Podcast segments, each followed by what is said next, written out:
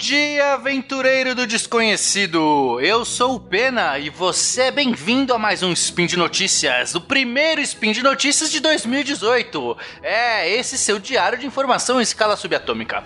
E hoje eu estou com ele, o encriptador quântico, o magnético Felipe Queiroz. É isso aí, lindinhos e lindinhas, queridos e amados ouvintes do Spin de Notícias.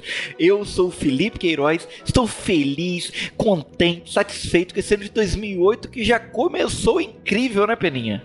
É isso aí. Está eletrizante e elucidativo. Porque hoje, 14 Aurora no Decatrian, ou dia 15 do 1 no calendário errado, nós vamos falar sobre todas as últimas notícias do mundo da ciência. E são elas: Satélite chinês possibilita comunicação quântica. Cientistas buscam ímãs com um único polo magnético. Falcon Heavy, o maior foguete da atualidade, fará voo de estreia. Speed Notícias.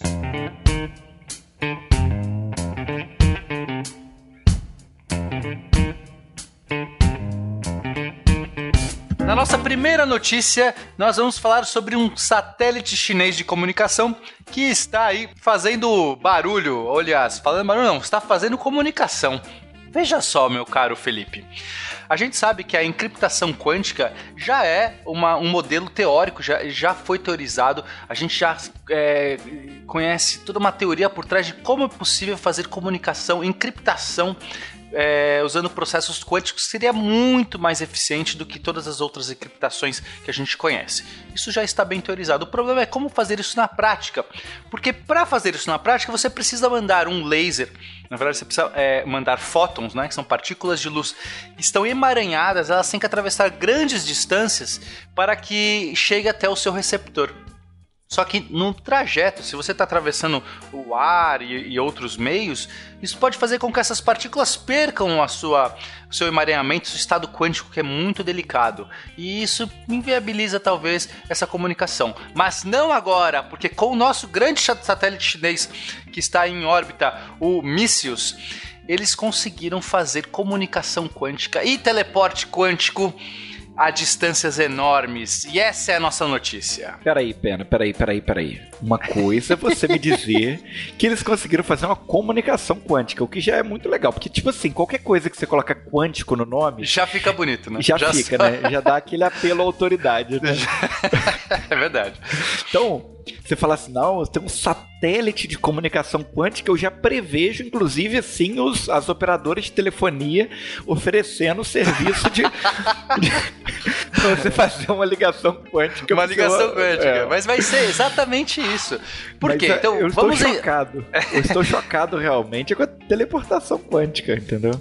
Vamos lá. A gente vive hoje num mundo onde a segurança é essencial para as comunicações. Você precisa encriptar, você precisa ter um protocolo de para garantir que a sua mensagem só seja entendida pelo seu receptor. Você não quer, sei lá, de repente imagina números de cartões de crédito, nudes que você está mandando pela internet, tudo isso pode ser é, é, interceptado por né, hackers e tudo mais. Então, a encriptação quântica é um protocolo de você fazer isso de uma maneira muito, muito mais segura. Não vou entrar em detalhe nesse, spin que não dá tempo, tipo, vai ter um cast sobre isso, catim, que a gente pode falar sobre encriptação quântica. Eu acho que a gente pode fazer um programa sobre encriptação quântica, porque Olha não, aí. Né? Já estamos galgando mais um. Só que a, dificuldade é fazer isso na prática, entende? Porque o modelo teórico funciona, mas e a tecnologia por trás demora para chegar. Só que é, qual que é a, a, ideia desses chineses? Eles lançaram um satélite que consegue fazer esses protocolos. Na verdade, eles precisam fazer emaranhamento, que é você colocar dois fótons num estado acoplado de tal jeito que se você altera o estado de um dos fótons, o outro, mesmo que esteja do outro lado da galáxia, ele é alterado instantaneamente, tá? Também falei um pouco sobre isso lá numa palestra da Campus Party sobre emaranhamento quântico. Aí quem esteve no ano passado curtiu. Sim, foi incrível. Quem sabe a gente vai fazer. Ah, falamos um pouco sobre isso no cast de quântica também, sobre emaranhamento. Então, você aí acesse o episódio número 152 e 165. Então, é, ele conseguiu mandar um feixe de fótons para duas cidades chinesas que têm uma separação de 1.200 quilômetros. O que fez essa comunicação acontecer 10 vezes mais distante, de uma maneira 10 vezes mais distante do que qualquer outra anterior. Então, usando. E por que isso? Porque a gente está falando sobre propagação de fótons no espaço. No espaço a gente não tem barreiras, não tem nada que vá atrapalhar esse emaranhamento quântico, que vá fazer alguma perturbação nesse feixe. Então, basta o que a única parte que tem que atravessar de ar seria a parte da atmosfera. E a gente sabe que a atmosfera terrestre é a partir de 100 km ela já é rarefeita. Até antes disso já, já é rarefeita. Então, é, usando satélites de comunicação, a gente vai conseguir finalmente executar essa, essa encriptação quântica a longas distâncias.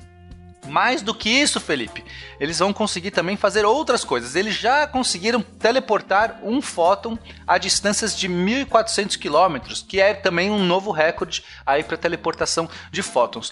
E Cara, mais ainda do que isso, isso, Eu quero muito entender isso.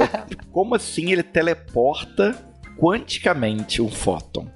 Infelizmente não cabe nesta neste spin de notícias. Ah, usei o argumento de Fermat e vamos ter que ir para a próxima notícia agora. Mas se você está curioso, clique no link e depois a gente conversa mais sobre isso. Pois é, Peninha, e nossa próxima notícia fala sobre ímãs monopolo. Tal qual, parafraseando aí Mamonas Assassina, ímãs que ficaram tão bonitos monopolos, certo? Certo, eu, eu, acho que se você cantasse ficaria mais claro. Mas tu ficasse tão bonita, monopolo. Assim. ok, mas é a notícia. Qual é a parte relevante então, do monopolo? Qual é o ponto aqui do monopolo? Ó, o negócio é o seguinte. Ah, por que não, né, gente? No Brasil a gente tem o um monobloco, por que a gente não pode ter o um monopolo também? Tranquilo. O, mono, o monopolo é o seguinte: a ideia é que os físicos, os cientistas estão pesquisando essas partículas hipotéticas que são os monopolos magnéticos. São é, as partículas que têm um único polo, ou só polo norte ou só polo sul, certo? Porque uma coisa que a gente aprende no ensino médio é que os polos magnéticos de um ímã são inseparáveis, né? Se você pega um ímã grande, quebra ele em dois ímãs menores, ele vai, por exemplo, você parte ele exatamente no meio, é, na metade entre o polo norte e o polo sul. Cada, cada metade ali vai ter o seu próprio polo norte e polo sul. Você não consegue é, separar. separar, é um, é um né? Vai ficar agora na Isso. mão direito o polo norte? Não, não dá. Pois é. É o princípio da inseparabilidade dos polos magnéticos, certo? certo. Ah, tá vendo? Conjurou um princípio agora. Gostou, né? Eu sou desses. Mas então, só que é, um dos argumentos que os físicos dizem, utilizam e tal, é que se você tem uma equivalência entre é, a eletricidade e o magnetismo, e você tem partículas elétricas que são é, que têm uma carga única. Pô, o, o próton e o elétron, eles ambos eles têm só a carga positiva ou só a carga negativa.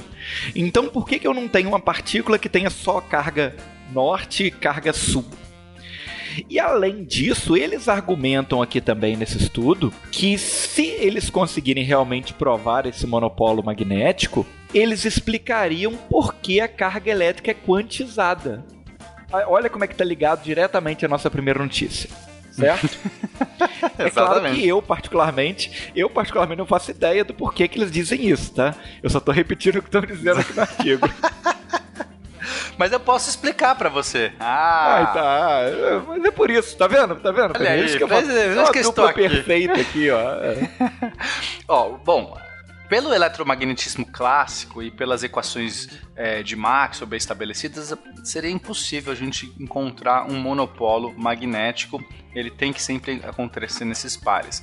Porém, quando a gente vai olhar pela física quântica, um artigo que o Dirac, né, o Paul Dirac escreveu em 1931, que é um dos artigos que, que, que lança as bases da, da mecânica quântica, ele escreveu, ele mostrou nesse artigo que se você tiver a existência de qualquer monopolo magnético então toda a carga elétrica do universo estaria quantizada. Você teria uma quantidade discreta na carga elétrica. Ela não poderia ter é, qualquer quantidade intermediária. Ou é um, uhum. é dois, é três. Não pode ter um e meio, né? Alguma Perfeito. coisa assim. Uhum. E a gente percebe hoje que a carga elétrica é quantizada. A gente não consegue encontrar um contínuo de números para carga elétrica. Ou você, né, você tem esses saltos.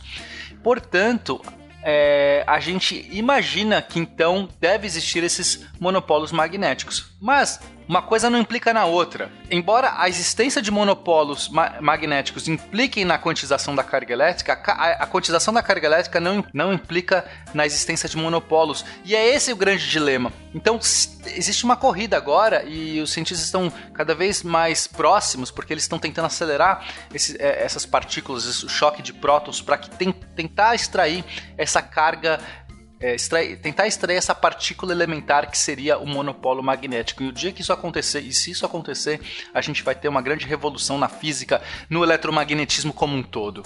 Olha que incrível, gente. Olha que maravilha. Olha que paixão desse rapaz. Inclusive, ó, teoricamente, esses monopolos poderiam ser produzidos se você conseguisse chocar prótons com uma energia de 13 trilhões de eletronvolts. Coisa básica, né? É, o que é 13 trilhões de eletronvolts? É, terça-feira. É, eu, eu, eu, particularmente, não sei nem quantos zeros tem 13 trilhões, mas tá valendo. Eu acho que são 9 zeros, né? Acho que são mais, hein? São 12 zeros? Eu acho que sim, acho que é 12. é 6 é milhão. Ah. Bilhão é 9, trilhão é, é 12. É isso mesmo? É, acho que é aí, isso. editor. Então você sabe, então você sabe exatamente. A gente tá estourando nosso tempo. Socorro! É, galera, é isso Eita. aí, olha só. Então, ó.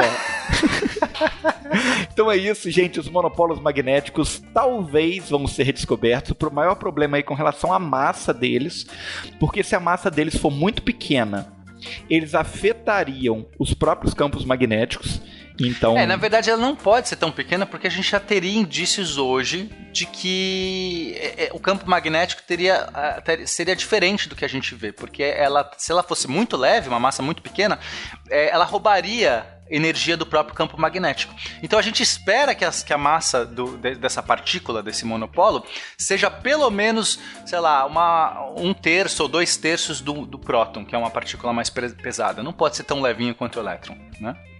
Então, mas o problema é que se essa massa for grande demais também para poder criar um monopólio, eles não vão conseguir reproduzir em laboratório, né? E aí não, você não consegue fazer. Então, Exatamente. ou seja, a gente tem que torcer para que seja num número que a gente consiga uh, acelerar lá no LHC. É, é isso, né? Os dados estão lançados. Próxima notícia. Olha só, notícia rapidinha aqui, só para finalizar. Eu sou um grande fã da SpaceX, eu sou um grande fã da exploração espacial. Não poderia deixar de dar essa notícia para vocês.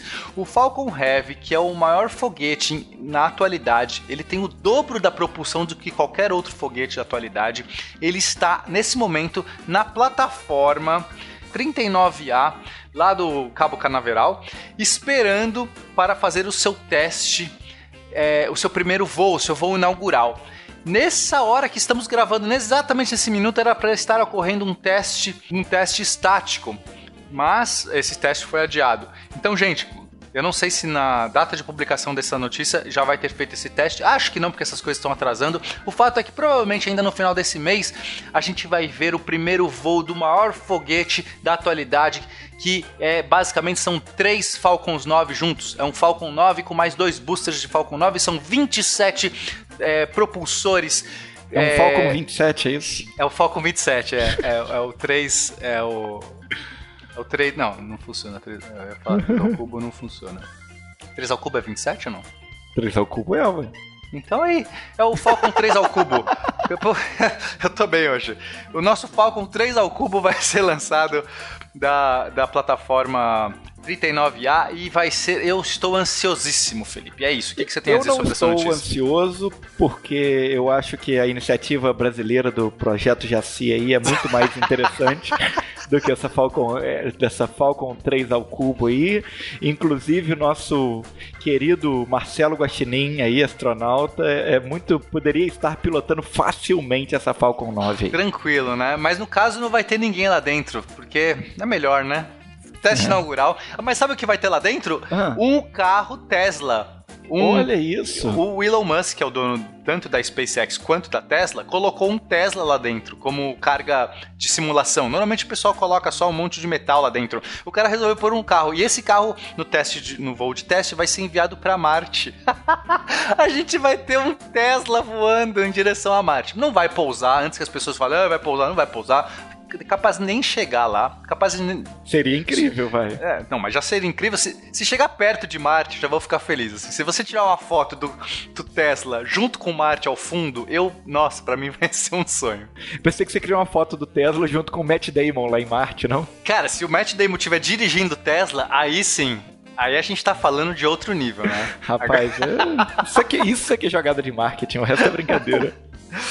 Gente, terminamos nosso spin, nosso primeiro spin do ano e é com uma satisfação enorme voltarmos aí, renovarmos o contrato, né? A gente teve que fazer uma renegociação aqui de valores, né? Foi Isso muito aí. difícil, a gente teve que renegociar para quantas vezes a gente vai ganhar mais o salário do ano passado, Felipe? Ah, eu, se eu não me engano, nesse primeiro semestre já é o quíntuplo do que a gente recebeu ano passado. Cinco vezes mais, é isso aí. Nossa, é, graças rapaz. a vocês que pediram, né? Pediram renovação aí, pediram mais a, a dupla dinâmica.